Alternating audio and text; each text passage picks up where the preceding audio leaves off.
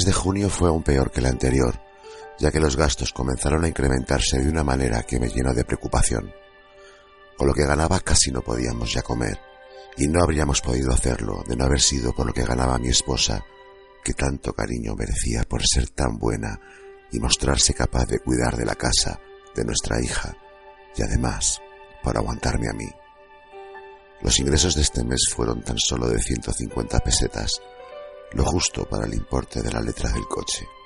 Creyendo que no podían las cosas ir peor, me encontré al final del siguiente mes, julio, con solo 100 pesetas de ingresos. Mal, muy mal. Yo apenas teniendo trabajo y mi esposa, la pobre, trabajando denodadamente para sacar adelante la casa. Yo no podía consentir una cosa como esa, pero ella me decía a cada paso, ten paciencia, no te apures, ya nos arreglaremos. Pero cada día las cosas empeoraban y yo me sentía más y más descorazonado pensando en la ruina que se cernía sobre mi hogar. Esperanza era muy importante para mí, quizás la persona más significativa de mi vida, con la salvedad de poner por delante a mi madre. Era fácil en el trato y en el hablar. Con ella me sentía feliz y era tan alegre que, aunque uno estuviera triste, enseguida te robaba una sonrisa como la suya. Tenía estatura media, pero un corazón tan grande que uno no reparaba en su físico. Si bien destacaban sus ojos transparentes y llenos de luz que revelaban la energía y el carta de amor. Zaragoza, 14 de abril de 1939. Inolvidable esposa. Antes de nada, mi deseo de que te encuentres mejor y que la niña siga tan guapa. Yo estoy bien, gracias a Dios. Hoy tengo la oportunidad de poder enviarte cuatro cosillas con el mismo chofer que te llevó el retrato y que muy amable se me ha ofrecido. En este momento termino de prepararlo todo con una alegría loca. Si estuviera en mi mano te mandaba muchas más cosas, pero no quiero abusar de su buena voluntad y tampoco que le sirva de mucha molestia. Ahora confórmate con esto y más adelante, si tengo otra ocasión, te mandaré más y mejores vituallas. Pero hoy todo escasea, como la leche condensada que no se encuentra por ningún sitio. Los productos sí los venden, pero es un milagro encontrarlos, pues antes de ponerlos a la venta se terminan. Dinero tampoco te envío hoy, otro día te mandaré algo, porque precisamente hace unos días me compré unos pantalones y con eso y lo que he empleado en el paquete se han rebajado bastante mis ahorros, que no podían ser muchos. Con el envío te mando dos paquetes de pitillos para que se los fume quien tú quieras y se lo merezca. Lo demás es todo para vosotras dos solitas. Ya recibí tu ansiada carta y ya te contesté también por correo certificado y enviándote cinco pesetas en sellos de correos. A poco se arreglará todo.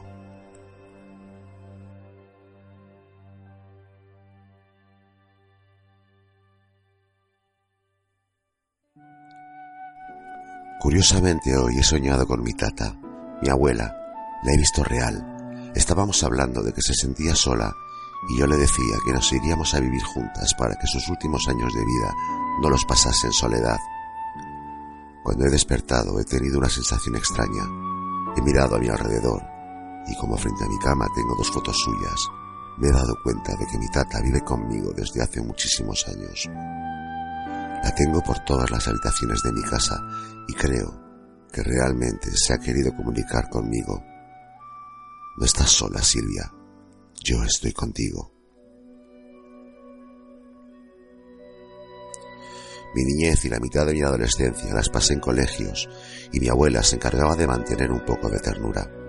Cuando nos quedábamos solas las horas que ella pasaba durmiendo su borrachera, mi abuela aprovechaba para coser y poder mantener la casa, pero como estaba completamente prohibido hacer ruido, nos encerrábamos en una habitación. Ella se dedicaba a los cabarets en aquellos tiempos. Yo nací en 1954 y durante los 17 años siguientes ese fue su medio de conseguir alcohol sin tener que pagarlo. Mis recuerdos son como el que tengo del entonces sereno del barrio, que se llamaba Pepe, Llevaba un uniforme largo, gris, con un montón de llaves al cinto y una porra o bastón grande con el que golpeaba los portales de hierro, una forma de avisar por qué lado estaba, y normalmente gritaba ¡Sereno! y hacía sonar el bastón avisando de que se acercaba. Pepe se convirtió en uno más de la familia. Él se encargaba de subirla a ella y ayudarnos muchas veces a llevarla a la habitación. La subía a las cinco o a las seis de la mañana completamente borracha y nos la dejaba metida en el cuarto de baño con la cabeza sobre la taza del váter. A continuación ese asqueroso olor a vómito y bilis y mi abuela la llevaba al dormitorio, la desnudaba y la acostaba, todo en oscuridad, cerrando las puertas para que no se escuchase un solo ruido.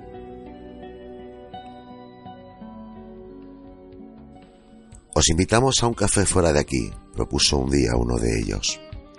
Un pequeño tira y afloja, que sí, que no, que no, que sí. Al final quedamos. Merche, José Antonio y yo. No es que me apeteciese mucho, pero me parecía que Merche y José se gustaban. Merche no quería salir sola con él, y como vivía en mi casa, me arrastraba con ella, y allí iba yo, como de carabina, porque a mí el amigo me aburría más que un desfile de ovejas. Pero bueno, en el pub al que íbamos podíamos tomar algo de cenar y jugar al billar o a los dardos o ver una peli. Además, estaba cerca de casa, con lo que a menudo yo me escapaba dejándolos solos. Mercy se aburría cada vez un poco más con José y me lo decía, y también que ella le veía más inconcordancia con mi forma de ser que con la suya. Yo me reía y le decía que a mí no me lo encasquetase, que se deshiciese de él como quisiera, pero que ni se le ocurriera cargármelo a mí. La verdad es que no sé cómo, pero cuando él venía a buscarla, la tía se volatilizaba y allí me quedaba yo comiéndome el marrón, porque claro, el chico solo venía a tomar un café y yo, que en el fondo soy educada, iba a tomármelo con él esperando que ella apareciera. Entre conversación y conversación, espera y espera, al final, Merche consiguió deshacerse de él y yo, sin saber cómo, me encontré saliendo con José casi todos los días en su lugar. No era un chico muy guapo, pero sí muy alto. Llevaba gafas y mostraba timidez. Me sorprendió el primer día cuando, al venir a recogerme, se bajó del coche para abrirme la puerta y cerrarla después. Mientras me acomodaba dentro, reparé en que era la primera vez que alguien me abría la puerta de un coche y me gustó. Cuando entrábamos en cualquier sitio o salíamos de él, siempre me abría las puertas franqueándome el paso. Me retiraba la silla para que yo pudiera sentarme sin estrecheces me servía el azúcar, me cedía el último aperitivo o el bocado final de lo que compartiésemos para picar. Me mimaba como si fuese alguien especial y poco a poco, sin darme cuenta, fue haciéndose sitio en mi corazón.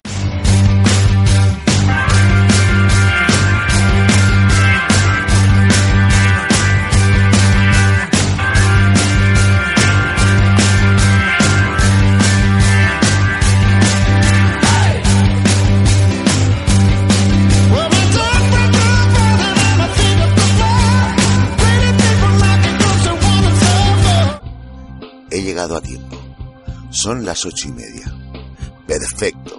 Mi entrada ha sido puntual justo a la hora de empezar el curso de formación. No quepo en mí de alegría en este momento. El motivo es por la fecha de hoy. Es día 15. Estamos a mediado de mes. Si pagan a final de mes, cobraré media paga.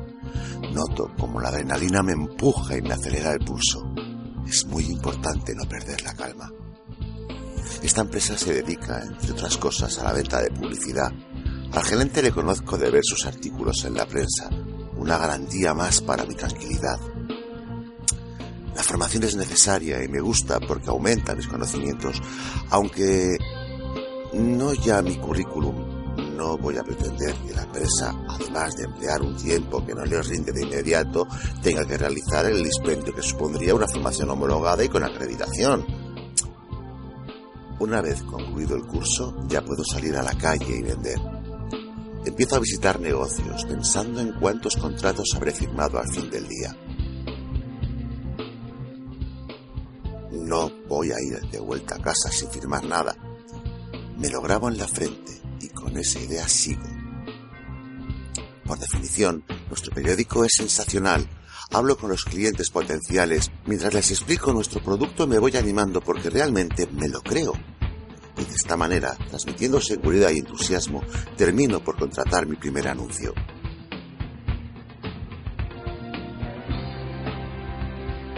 Hoy hace ya tres días que empecé y aún no me han comentado nada de firmar el contrato laboral. Y permanezco nervioso, muy expectante a la espera del momento en que esto ocurra. Por fin me llama mi inmediato superior. Ahora es cuando me explica. El contrato está en la administración, llegará en breve. Y empiezo a serenarme. Bien, esto ya me gusta más. Cada vez estoy más tranquilo. Estas oficinas son enormes. Posiblemente será necesario un tiempo. Mandarán los contratos por valija. ¿Tendrán transporte interno con furgoneta de reparto? Pensamiento positivo. Por el momento todo parece bastante normal. Ha llegado la hora de fijarme metas. Si tengo claro dónde quiero llegar, lo haré. Por el contrario, sin un objetivo adecuado por el que luchar, difícilmente lo alcanzaré. Estos pensamientos tan positivos los anotaré en mi agenda, no vaya a ser que los olvide. Satisfecho con mi empleo y junto a mis compañeros trabajando hombro con hombro, más bien codo contra codo, mis pensamientos fluyen. Al parecer, desde hace tiempo todo va bien en esta empresa. Sí, tenía que pasar. Era demasiado bonito para ser cierto. Después de compartir algunos desayunos con ellos, escuchando la realidad de la empresa, unos nubarones de tormenta se ceñían sobre mi tan bien diseñado proyecto de futuro. Ya empezamos. Se dice, se rumorea, algo concerniente a la liquidez de la empresa. Las cosas ya no son tan bonitas ahora. Mi sonrisa se trastoca en un gesto difícil de definir. El gerente me argumenta. Las nóminas no se han ingresado a tiempo por culpa de esto, lo otro, pero tú tranquilo. Y añade, como tu número de cuenta corresponde a otro banco distinto al nuestro, la transferencia tardará algo más, pero ya está confirmada. Tengo la impresión de haber vivido esta situación anteriormente, como un déjà vu. Es cuando dices, recuerdo haber vivido exactamente la misma situación. A partir de ese día, al gerente ni le ves. Siempre está de reuniones con clientes fuera de la empresa o de viaje, pero realmente lo que hacen es esconderse ante lo que se les avecina. En realidad, no están muy lejos. Buscan una cafetería lo suficientemente cercana y a la vez escondida para no ser vistos. Pero sí para poder hablar con la persona de su oficina, la cual tendrá que aguantar el chaparrón de los empleados y avisarle cuando todo haya pasado. Ah, pillín. Quizás tú, posiblemente, estás leyendo ahora esto y eres uno de ellos. Has de saber que no sois inteligentes ni para eso. Lo que hacéis no es precisamente ser inteligente. No creo que este libro caiga en manos de un personaje semejante, pero por si alguno se le ocurre leerlo, verá que sus tácticas ya las conocemos y deberán pensar en estrategias nuevas.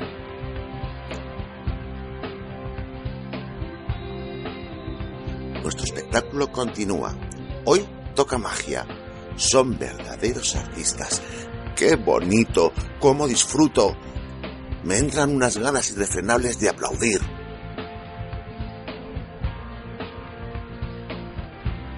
Cuando escuches estas palabras, no te preocupes. Ahora sí debes preocuparte. Pronunciado por el, la director, directora de pista. Mis nervios piden paso para hacer acto de presencia. Y sigue. Seguro que ha habido algún error. Este es el momento. Ahora lo sé, definitivamente y sin sombra de duda. Puedo predecir el futuro. No sé en qué periodo de mi vida surgió este don en mí, de visionario o clarividente. Es fantástico y emocionante. La contable, ella tan mona, muy segura de sí misma, forma parte de la función. Quizá desconoce la trama. Es la acompañante del mago en el escenario, complemento siempre necesario para despistar al público. Nada por aquí, nada por allá. Mientras tanto, mis pagos se acumulan y desde el banco me llaman. Explico lo que está ocurriendo. A ellos les importa un pimiento. El interventor del banco es comprensivo. Mm. Pero evidentemente, todos esos días de retraso originan unos gastos que hay que afrontar. Por fin llega el día tan ansiado. Se oyen los primeros fuegos pirotécnicos que salen de un despacho. Me apresuro para estar de público en primera fila. No es la primera vez que asisto a un espectáculo de tanta calidad. He de reconocer que unos son mejores que otros. Hay un dato importante. Los guionistas y actores nunca son los mismos, aunque el guion acostumbra a tener unas constantes. Varía sustancialmente con el sector y siempre pensando en el espectador, tampoco hay que ser demasiado exigente. Estos guiones están escritos por autodidactas y día tras día se esfuerzan por hacerlo mejor. Generalmente nunca defraudan, siempre sorprenden, y allí estoy yo esperando y expectante. ¿Qué juego de magia harán esta vez? En esta ocasión han sacado de la chistera una cantidad de dinero. No es la que me correspondía, pero aún así he tenido suerte y algo he cobrado. He de ser positivo es mejor esto que una patada en el culo. Tampoco en el fútbol se cumplen siempre todas las expectativas. Empiezas el partido siempre con ilusión, confiando en ganar y al final a veces el resultado es adverso. Pero perder un partido no significa perder la liga. El día 16 de junio del 2010, en el Campeonato del Mundo de Fútbol en Sudáfrica, España perdió su primer partido 1-0 contra Suiza. No pasa nada, cuando hay potencial y espíritu deportivo, hay que continuar sin rendirse. Es importante el pensamiento positivo. De la misma forma que somos lo que comemos, también obtenemos lo que pensamos.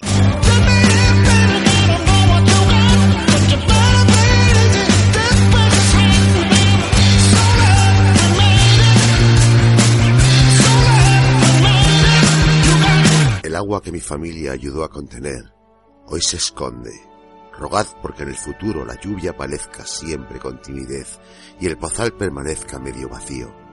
El día que el agua colme la vara de medir, muchos nos volveremos a ver. Yo, Carlos Balsarén, he arreglado la cita. Montjuic y Tibidabo ya no son montes. Catalanes sin memoria ya no son hombres. Carlos Balsarén y Batiste, maestro paragüero.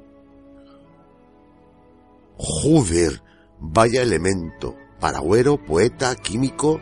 Chico, yo en el colegio no pasé de la canción del pirata, con cien cañones por banda, viento en el culo de mi abuela y toda esa mandanga. ¿Qué narices dice? El sargento Francesca Moros se removió incómodo, como un niño al que se le escapan los pormenores de una lección. Tenía una mentalidad práctica en la que no cabían elucubraciones y juegos de palabras. El inspector Xavier Martí intentó abrirle los ojos. Es una amenaza a los ciudadanos de Barcelona, una amenaza ligada a la lluvia proferida por un individuo cumplidor hasta la muerte, un resentido capaz de liquidar a su madre. Bueno, ¿y qué va a hacer? ¿Nos va a mandar un aguacero desde el infierno? ¿Es eso? Ese tipo estaba fatal. Ojalá tengas razón, pero sospecho que ha lanzado una maldición sobre la ciudad y, antes de irse al otro barrio, se ha encargado de prestarle una ayudita al diablo. Puede que nos dé una sorpresa muy desagradable. Lo que nos faltaba. En el poema habla de paraguas, sequía, agua y muerte. Tal vez exagere, pero de pronto se me ha puesto la carne de gallina. En los siguientes 25 años, en un par de ocasiones, el caprichoso lo que separa la vida y la muerte se había vuelto a rasgar ante Xavier Martín. Del otro lado, mortajas y agua, como siempre, y como siempre, las predicciones se habían cumplido. El inspector jamás pensaba en su habilidad como en un verdadero don, más bien lo sufría como una dolencia, una suerte de epilepsia catastrofista que podía controlar evitando ciertos estímulos. Ese era el motivo que lo había mantenido alejado del mar toda su vida. Pero esta vez no se trataba de embarcaciones clavando la proa entre las olas. Pensaba estar alerta, quizás pudiera luchar para evitar la tragedia. La voz del sargento sacó al inspector de sus reflexiones. Pues vaya mariconada, maldecir una ciudad con una poesía, con lo fácil que hubiera sido añadir un... Espero que os empalen a lo turco por el culo. Hubiese preferido encontrar fotografías de personas con los ojos agujereados, antes que esos versos. Los temo porque son una amenaza serena, meditada, El sargento Francesca Moros notó que su gracia había nacido con la pólvora mojada. Su amigo paseaba palmito por la habitación, serio, con las manos a la espalda. Era mejor dejar de lado los chistes. No sé qué te pasa esta noche. Te veo peor cara que a esos dos infelices de allá afuera. El inspector Xavier Martí, recobrando la compostura, intentó entrar en lógica todo aquel asunto, aunque para ello tuviese que servirse de un relato de dudoso origen que circulaba por la red. Por supuesto, no tenía intención de informar a su amigo sobre su facultad para predecir vías de agua y cruces sobre la playa. Además, estaba confuso. Para él resultaba novedoso haber entrado en trance con la lectura de una carta sin la presencia física de barcos lejos del mar. Puede que no estemos ante una broma. ¿Has oído hablar de fantasma de Illinois? A mí que me registren. Se trata de un poema que fue sombra de la muerte en muchas ejecuciones de occidentales por terroristas islámicos. Los verdugos, mientras degollaban a sus víctimas, recitaban Joven fantasma de Illinois, ¿quién te envió al país de la sed eterna? Aquí cactus, camellos y dátiles se burlan del agua, pero ni hombres, ni cactus, ni camellos osan burlar a Dios. Más poesía. Al sargento no le gustaba el rumbo que había tomado la conversación. Era demasiado espiritual y le hacía sentirse fuera de juego. Un poema puede ser una funda perfecta para una daga afilada. Lees demasiado. Tanta obstinación no era normal. ¿Tú crees? El tono del inspector convirtió la pregunta en un desafío. Xavier, sabes que te aprecio, pero hay lujos que los policías no podemos permitirnos. Las suposiciones y las deducciones demasiado aventuradas perjudican tanto a nuestra credibilidad profesional como decir en público que hemos visto un extraterrestre o afirmar que le evitamos. Ya sabes, pasitos cortos, vista larga y la lengua alojada entre los mofletes carnosos que nos flanquean la retaguardia. Ese es nuestro secreto para llegar a cobrar la pensión. ¿Qué quieres que ponga en mi informe? ¿Que nos encontramos ante los delirios de una persona desquiciada? ¿Quieres que recomiende que se archiven las diligencias? Solo digo... Sé prudente, joder. No pongas por escrito tus sospechas. Tú eres inspector, pero yo tengo más años de profesión. El juez dirá lo que hay que hacer. Nosotros solo somos policías. Buscamos las piedras y las hacemos encajar con el mortero de la lógica, pero el encargado de la obra lleva toga. El inspector asintió sin mucho convencimiento. La mayoría de los jueces eran pesados carros que debían ser empujados cuesta arriba. No obstante, seguiría el consejo de su amigo y se limitaría a aportar pruebas. Tal vez el juez compartiese su preocupación cuando leyese el final de la carta.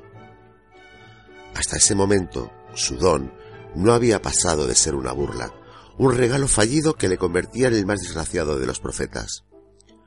Sus visiones anteriores habían sido tan claras como imprevisibles. Poseía la capacidad de predecir el hundimiento de barcos. Sin embargo, cualquier intento serio de salvarlos habría dado con sus huesos en un manicomio. Por lo tanto, gozaba de una facultad psíquica totalmente inútil, una facultad que aterrorizaba a su familia. No obstante, a pesar de sus dudas y objeciones, el inspector tenía la certeza de que a Barcelona le acechaba un gran peligro, uno más. Un penetrante olor a mala mar y una luz cegadora se lo habían certificado. Desconocía cómo se encadenarían los acontecimientos, cuándo ocurrirían y a cuántas personas afectarían. Su fugaz percepción, poco más que el exabrupto de un flash, apenas le había permitido hurgar en una de las rendijas del futuro. No había necesitado más para llenarse de alarma. Su ciudad tenía cita con un naufragio. Pero... ¿Cómo se hundía una ciudad? ¿Cómo? Por primera vez en su vida, anheló entrar en trance y recibir imágenes más concretas. Desgraciadamente, atravesar esa última puerta no estaba en su mano.